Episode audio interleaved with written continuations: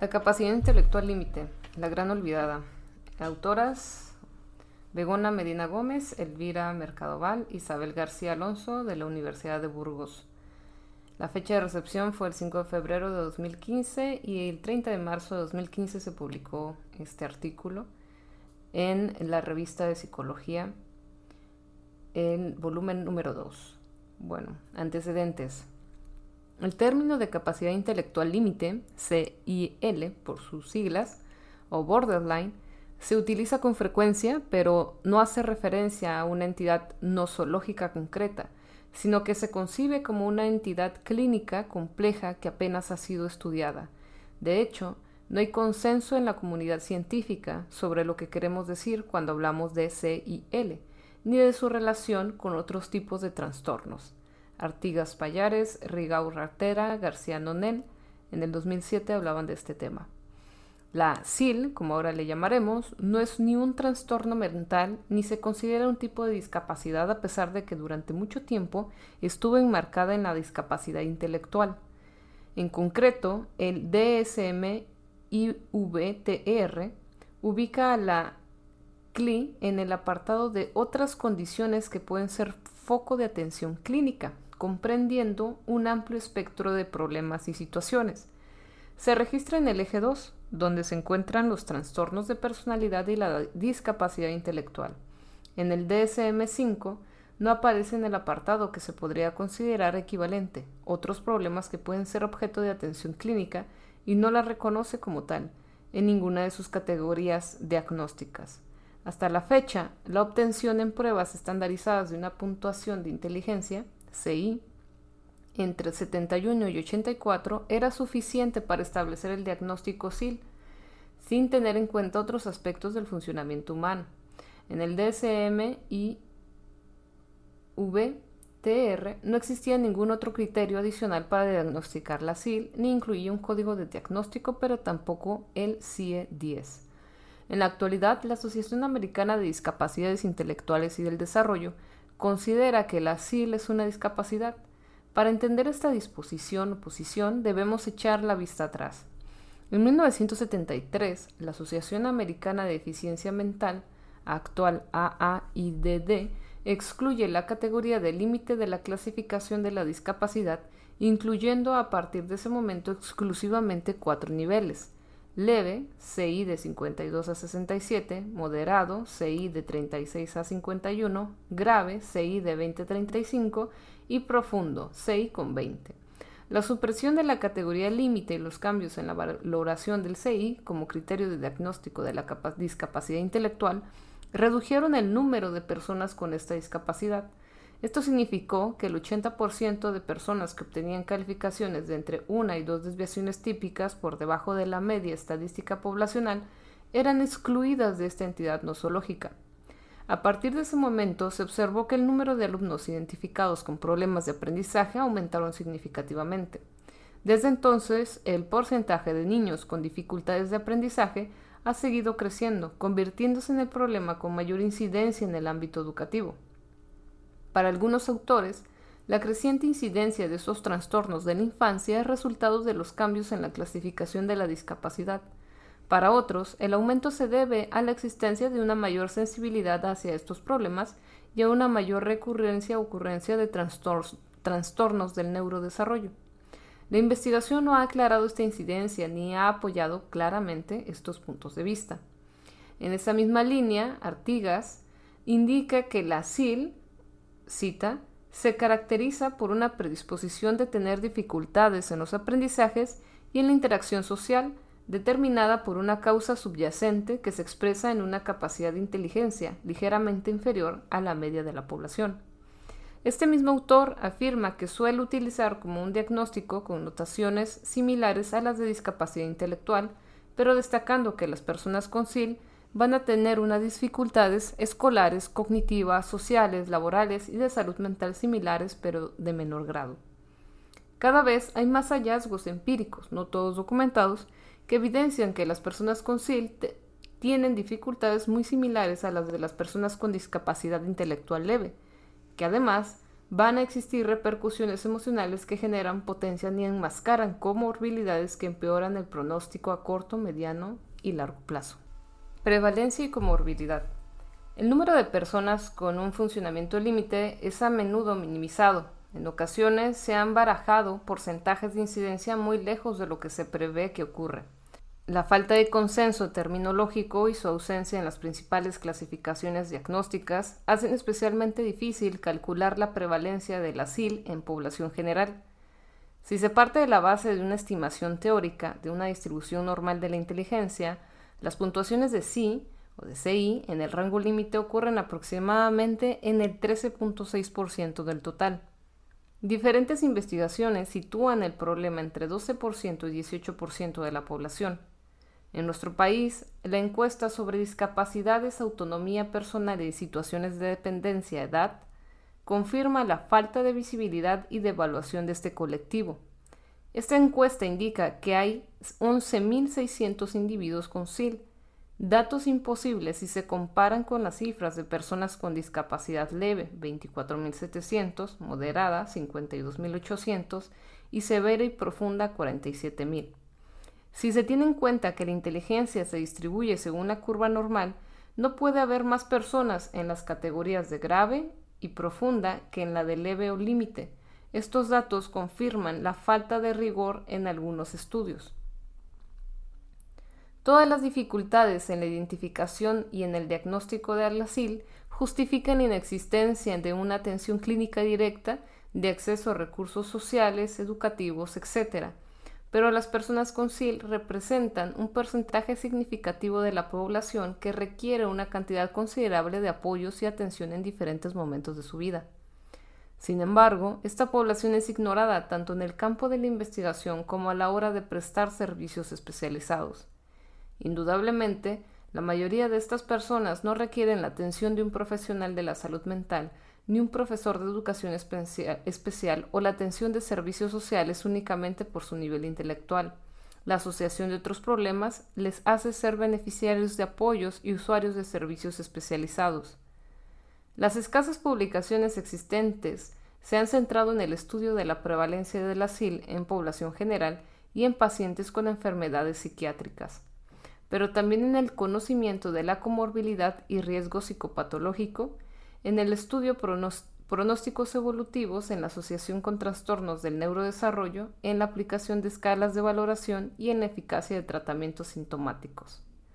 Así, en un estudio llevado a cabo por Artigas en el 2007, encontró una elevada presencia de trastornos asociados donde solo un 3.4% de pacientes podrían considerarse como SIL puros, en el sentido de que no encajaban con ningún diagnóstico del eje 1 del DSM, llegó a la conclusión de que la presencia de un SIL es un factor que aumenta la vulnerabilidad a cualquier trastorno psiquiátrico. A su vez, los factores sociales y emocionales de los que son objeto influyen en el desarrollo de problemas psicopatológicos o dificultades de aprendizaje en esta población. Si se hace un abordaje integral de cada paciente, se pueden realizar modificaciones ambientales que potencien las fortalezas de la persona y minimicen los factores desfavorecedores que son directamente proporcionales a la aparición de la psicopatología. En la literatura científica revisada no se encontraron trabajos que permitan separar los efectos directos del SIL sobre el comportamiento ni de los efectos producidos por un ambiente desfavorable, como falta de oportunidades, de preparación, etc., o en el rendimiento de las personas con SIL, por lo tanto, el tratamiento del paciente con bajo rendimiento académico y SIL debe corresponder a un equipo multidisciplinar que valore las intervenciones más adecuadas en el mayor número posible de factores individuales y sociales alterados. Consecuencias en el ámbito educativo. Uno de los principales obstáculos que se encuentran en la escuela a la hora de trabajar con SIL es la dificultad de identificar de manera precoz los síntomas de este trastorno ya que la apariencia física, los hitos del desarrollo y la salud física son aparentemente normales.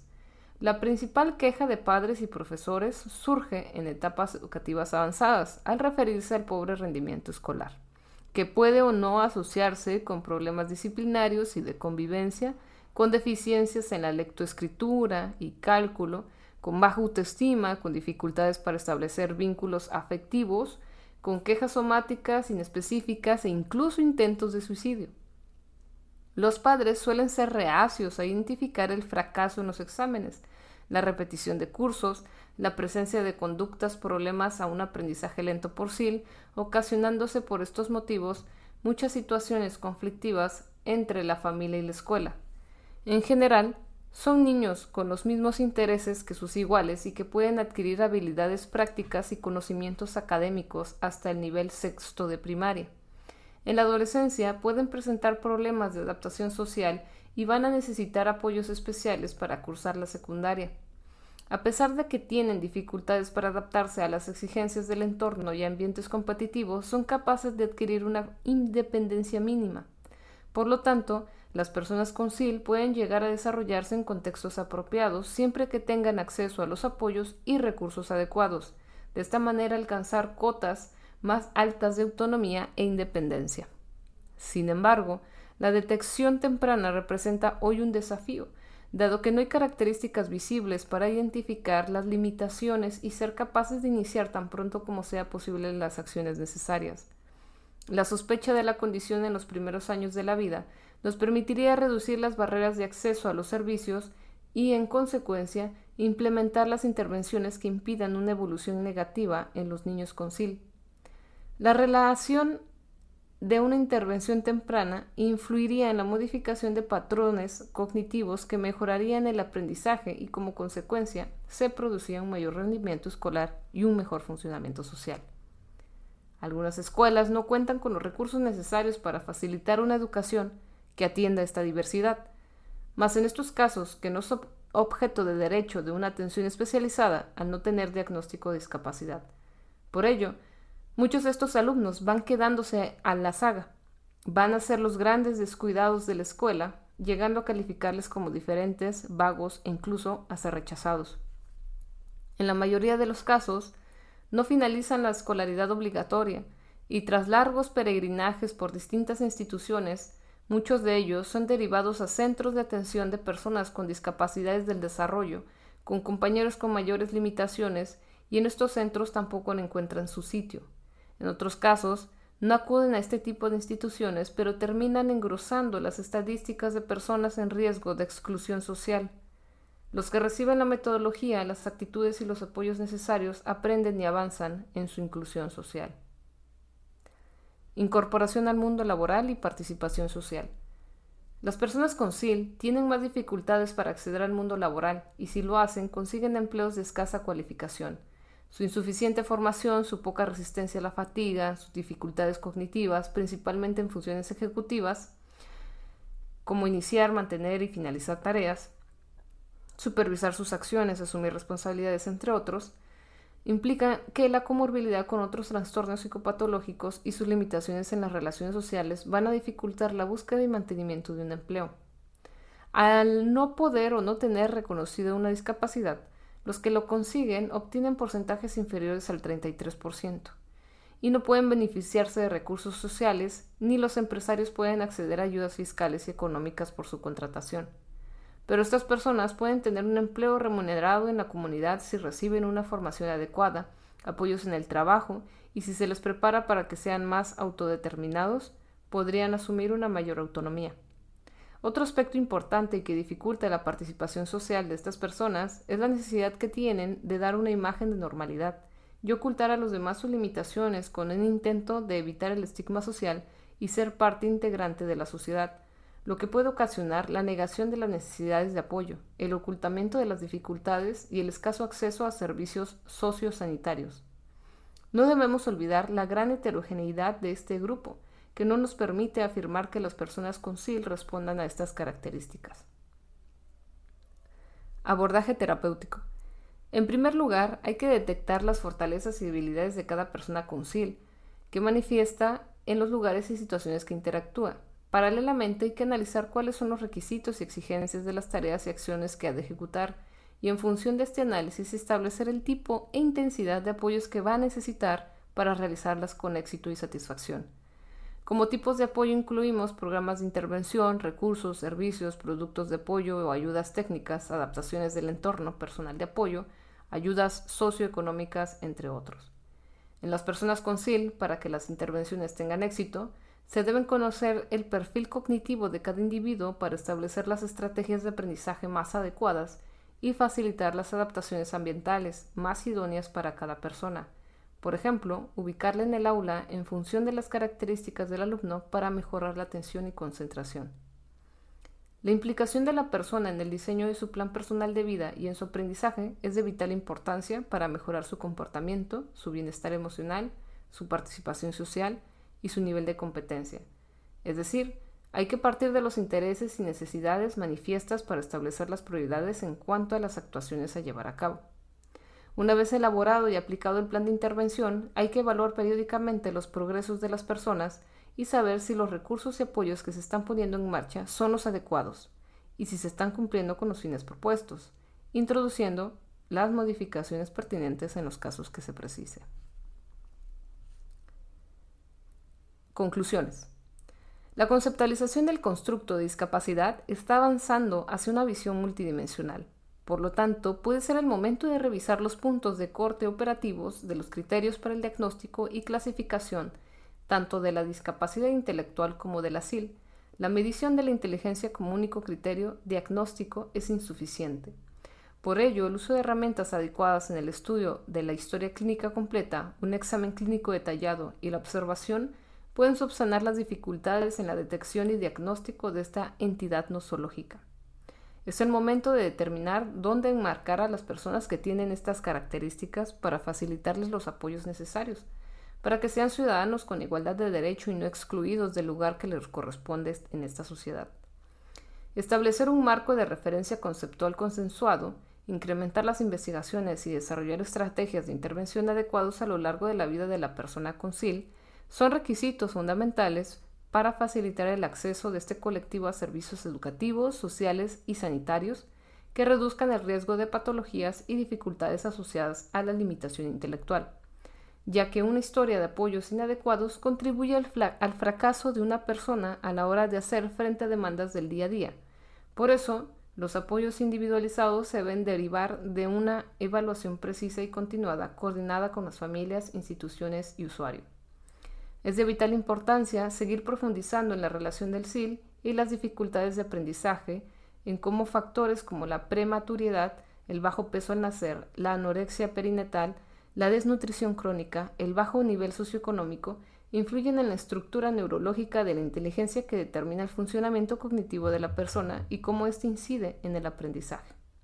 Incrementar las investigaciones para aclarar conceptos, identificar precozmente el trastorno establecer criterios consensuados de diagnósticos, disponer de herramientas de evaluación, demostrar la eficacia de actuaciones son de gran interés, no solo para las personas con SIL, sino para las familias y los profesionales que interactúan con ellos.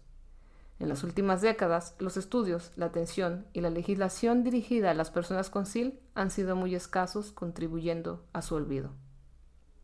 Recuerda que puedes consultar la fuente de este artículo en la descripción del video.